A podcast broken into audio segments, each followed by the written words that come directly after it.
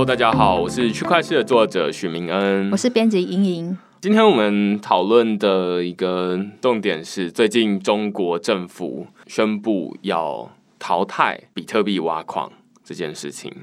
这个消息一出来，就是全球就觉得很惊讶，就是哇，那个全球电价最便宜的地方，中国现在要宣布要淘汰比特币这个挖矿了。其实不止比特币啊。它只是以比特币为例，那其实我认为是整体的算力挖矿这件事情。于是大家就在讨论说，那这个政策到底是怎么出来的？然后它背后有哪些逻辑？这是我们今天主要讨论的内容。这样子，中国它是提出一个草案，它是因为刚刚说的要淘汰的，那是其中一个部分，就是它是要淘汰算力挖矿的这个东西。对。然后它其他的分类还有分为被鼓励的产业跟限制的产业。所以呢，它这个呃要淘汰的包含了比特币算力挖矿这件事情，那还有淘汰什么其他的东西吗？它这是一份叫做他们是一个发改委，有点像是台湾的这种国发会或者是什么样的一个政府机关啦，中央机关。那它这个是每四年发布一次产业结构调整的指导目录，就是说，哎，那我们国家的。呃，产业该往哪些调整？要往这个方向前进的话，那我们就要鼓励某些产业发展，然后我们要跟这个方向背道而驰的，我们就要淘汰它。那居于中间的，我们就是限制它。所以，他发表这个产业结构调整目录，其实总共有一百三十页，然后里面就是罗列了各种行业的例子。那它其中一个淘汰的类型，它就叫做。虚拟货币的挖矿活动，举例来说，比特币的虚拟货币的生产过程，大家就很好奇啊。就是说，那除了这个东西之外，刚刚莹莹问的就是还有哪些东西？例如说，它上面有其中一个，就是说超过生态承载力的旅游活动，或者是呃农林产品的采集活动。所以你就是哎、欸，那不能去破坏生态的旅游啊。那这种这种旅游活动，太多人跑去那个赏金，类似这样子吧？我猜应该是这种台湾赏金活动超过生态承载力，或者是太多人跑去张家界 哦之类的。对，那总之它有一个生态承载力，然后人们就是跑去那边旅游。那这种东西也是跟虚拟货币挖矿一样，是有待被淘汰的。那只是这个还蛮有趣的，就是说这一个指导目录，它虽然是指导目录啊，就是有一个是说它是有法律的效力的，在中国。那第二个就是说，它这个指导目录，它上面有特别说，如果我们没有特别写是什么时间淘汰的话，那就是即期淘汰。但是中国这个的淘汰方式其实跟我们有点不一样了，就是他们的淘汰方式。呃，举比特币这个为例的话，他们是政府，它有就有权随时提高呃，比如说矿场的电价，因为他们用电用很多嘛，那就是哎、欸，那你们都是贪图中国的电力，所以你们把矿场设在这边。据说现在比特币大概有百分之七十到百分之七十五的全球的算力都是在中国，对对对，都是在中国这边。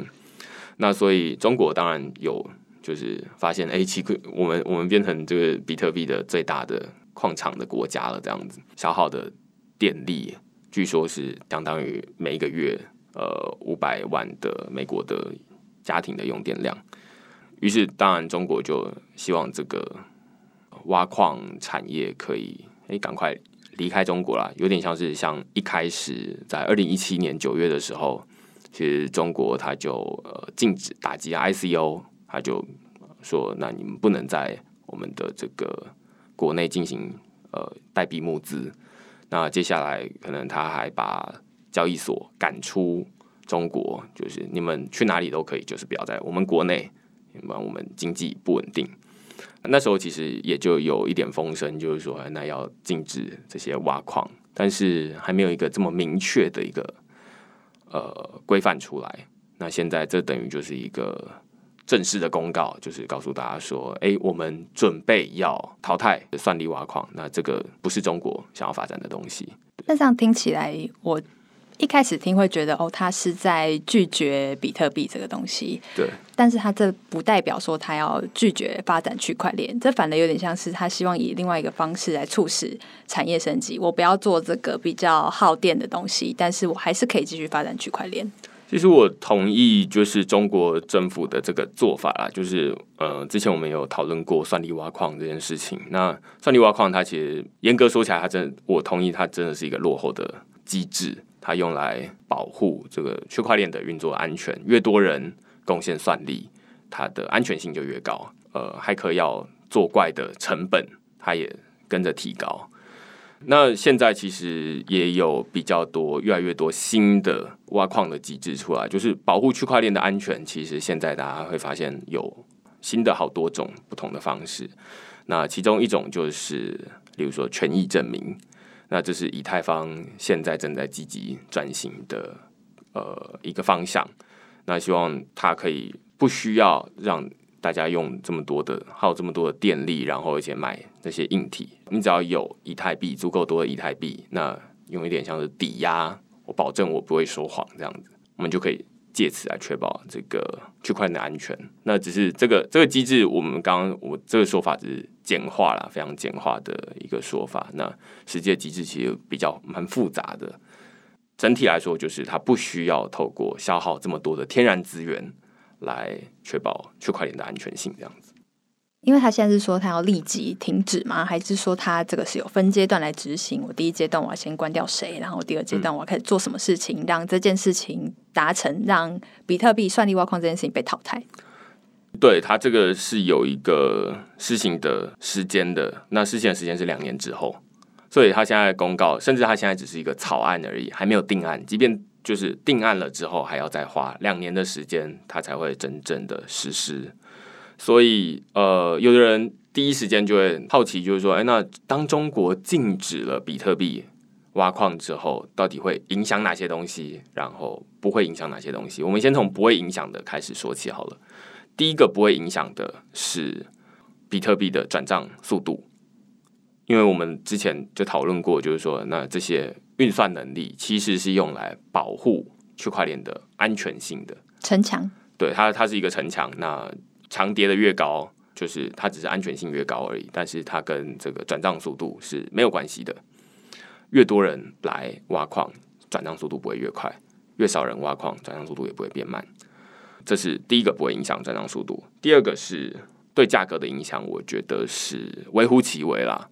因为两年的时间，大家。矿场它可以迁移，有的人他就是我，我还有很多时间可以来反应了。这两年的时间对于区块链这个领域来说，它其实是非常长的。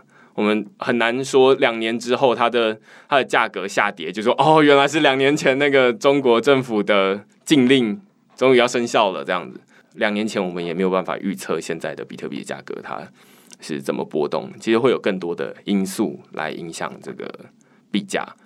所以我看到一种说法，就是说，哦，中国的便宜的电力要结束了，所以会推升整体的比特币价格的上涨。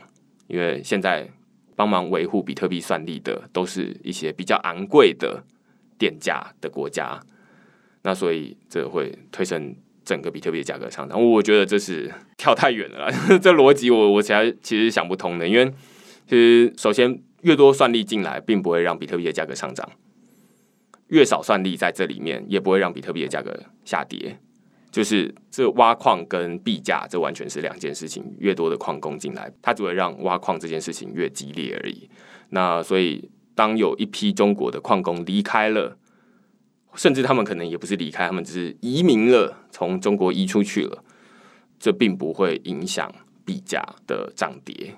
所以，呃，我觉得这个分析其实是很有问题的。因为币价主要还是我持有的人，我想不想再用比特币这个转账系统，主要还是我的供需这样子。对对对对，就是。但如果我觉得，因为现在算力变少了，然后我觉得好像比比以前不安全了，我可能会移走。那反而比特币的币价是不是反而可能是下跌的这样？嗯，对。但是，呃，其实比特币现在的算力是。算是全球就是已经是最安全的。对对对，它它其实是非常高的，所以即便掉了一部分，我相信那百分之七十是不会完全完全离开啊，就有点像是中国把交易所赶走之后，他们并不是就突然关门了，也有一些关门了，但是多数是移往海外去。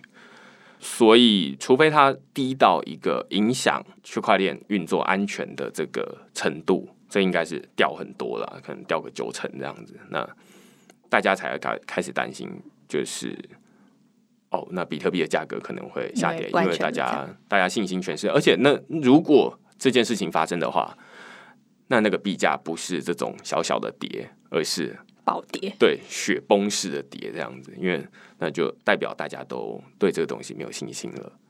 所以，呃，我认为多数是就是这种算力小少部分的人离开，这基本上对，虽然是百分之七十，对对对，这这基本上对币价应该是不会有什么影响。对，那甚至一般人都不会有感觉到，就是安全性是大家最没感觉的东西，就是。只有当出事的时候才会有感觉。对对对对对，这是出事的时候才会有感觉。那只要出一次事，那大家就就突然就雪崩了。那要不然之之前其实是没有没有任何感觉的这样子，所以自然也不会影响币价。就是供供给跟需求都是稳定的这样子。这样听起来有点像是我们制造业的那种发展的过程，因为本来台湾可能是代工的，后来移到大陆，那现在大陆的厂又移到那种越南、东南亚地区。嗯嗯，对，就是这些这些挖矿到底最后会移到哪里？这其实是讨论到比特币的发展。其实我一直很担心比特币这个呃他们的升级的进程啦。你看以太坊他们的进展其实是非常。算是虽然有时候会拖延迟一点啦，但是基本上都是有按照一个很明确的路线图在走的，就是而我们什么时候，二零一八年、二零一九年、二零二零年的时候要做到什么事情，我们要转型到权益证明，我们要发展以太坊二点零，但是相对之下，比特币我们很少看到比特币的这个核心的开发者说，哦，我们要。转型，呃，工作量证明转成什么东西这样子？那当大家都发现，哎，那工作量证明它其实是越来越不好赚，因为这个区块的奖励每也就是算力证明每四年减半一次，等于就是说，哎，那我要电力要越来越便宜，要不然就是有一部分人一直离开，一直离开，那我才能够维持我现在的这个不会亏钱，我我才会继续开机啦。那所以，我其实蛮担心比特币在接下来四年，就是如果它在挖矿奖励再度减半的时候，会可能会有一批人在离开，就是一样的算力，但我只能挖到一半的比特币，对，或者是更少这样子。那所以我就会离开。这时候，当中国也开始诶禁止这些东西了，那到底谁来负责这些？呃，挖矿的工作，这其实是呃令人比较担心的东西。那尤其比特币的核心的开发者，他他们比较像是没有一个领头羊，像以太坊，它有一个意见领袖 Vitalik Buterin。虽然有人会批评说，哎，那这样子是有点中心化，对对对，中心化，这样你带领大家怎么怎么走。但是这其实一部分啦，他也没有特别的地位，他只是大家都莫名其妙喜欢听他说话而已，这样子。对，所以我认为这个币价应该说是这个挖矿奖励的减半，或者是比特币的没有没有升级，反而会比中国的这个禁止挖矿的影响还要来得大。但我觉得这样听下来，其实中国政府提出的这样的一个策略，它其实是跟整个区块链产业还有点像是密切贴合的。因为现在比如说你刚刚讲到的升级，它就是想要排除，想要不要再用。呃，算力挖矿这件事情，它要转型，然后升级到我不要用这么耗电的方式，我就可以来保护我这个整个系统。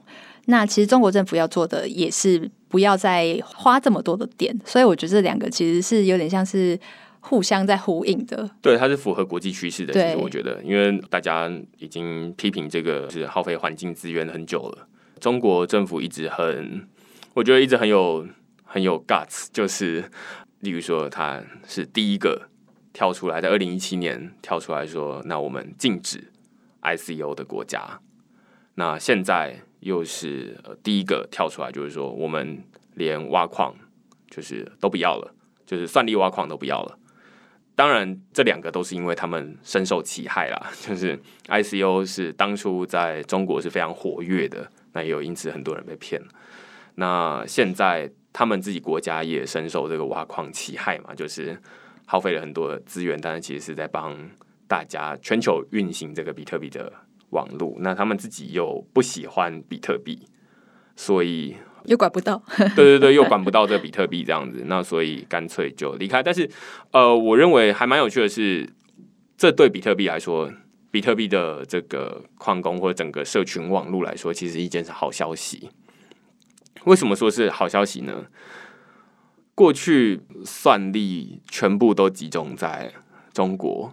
这其实大家会担心，就是说，哎，那如果中国他想要透过他们掌握的百分之七十、百分之七十五的算力搞垮比特币的话，其实相对容易耶，因为他们呃，等于就是城墙有百分之七十都是这个国家盖的，的，对，那他要在中间戳一个洞，这其实蛮容易的。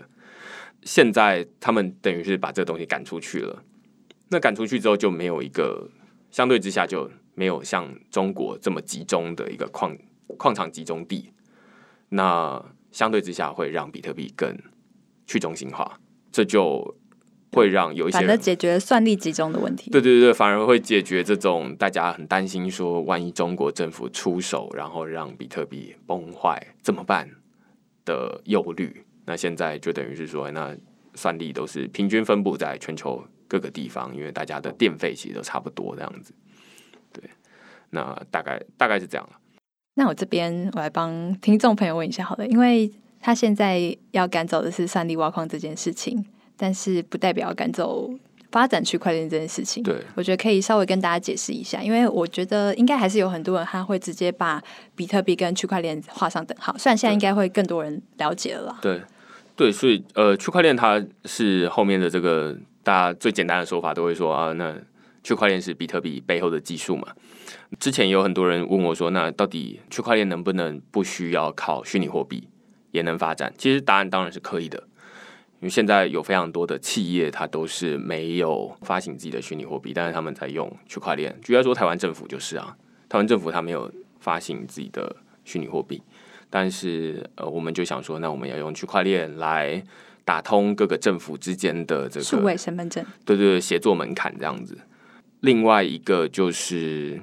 例如说，Walmart 就是之前他们也说，那我们要其实都是同样的逻辑，就是那我们要打通各个呃不同机关或者是不同企业之间的资料库的城墙这样子，这是区块链的一个其中一个很重要的应用。那相对之下，虚拟货币它只是说，那我们用这个区块链的这个技术来让这个虚拟货币没有办法被任意的复制，然后。没有一个中心化的机构，它可以去控制、阻挡这个有人要转账给别人，或者是不转账给别人这样子。那所以，我我觉得区块区块链是可以独立于比特币，所以它即便中国里面都没有比特币，我觉得它还是可以发展区块链这个技术的。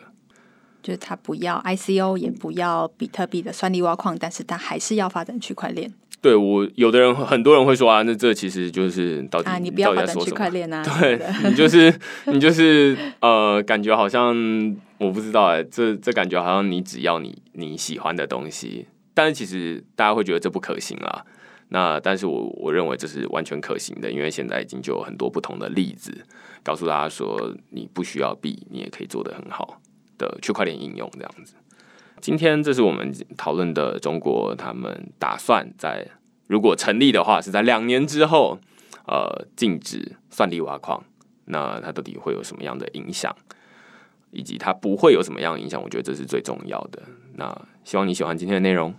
那如果你喜欢我们今天内容的话，欢迎在下面帮我们评分，然后留言。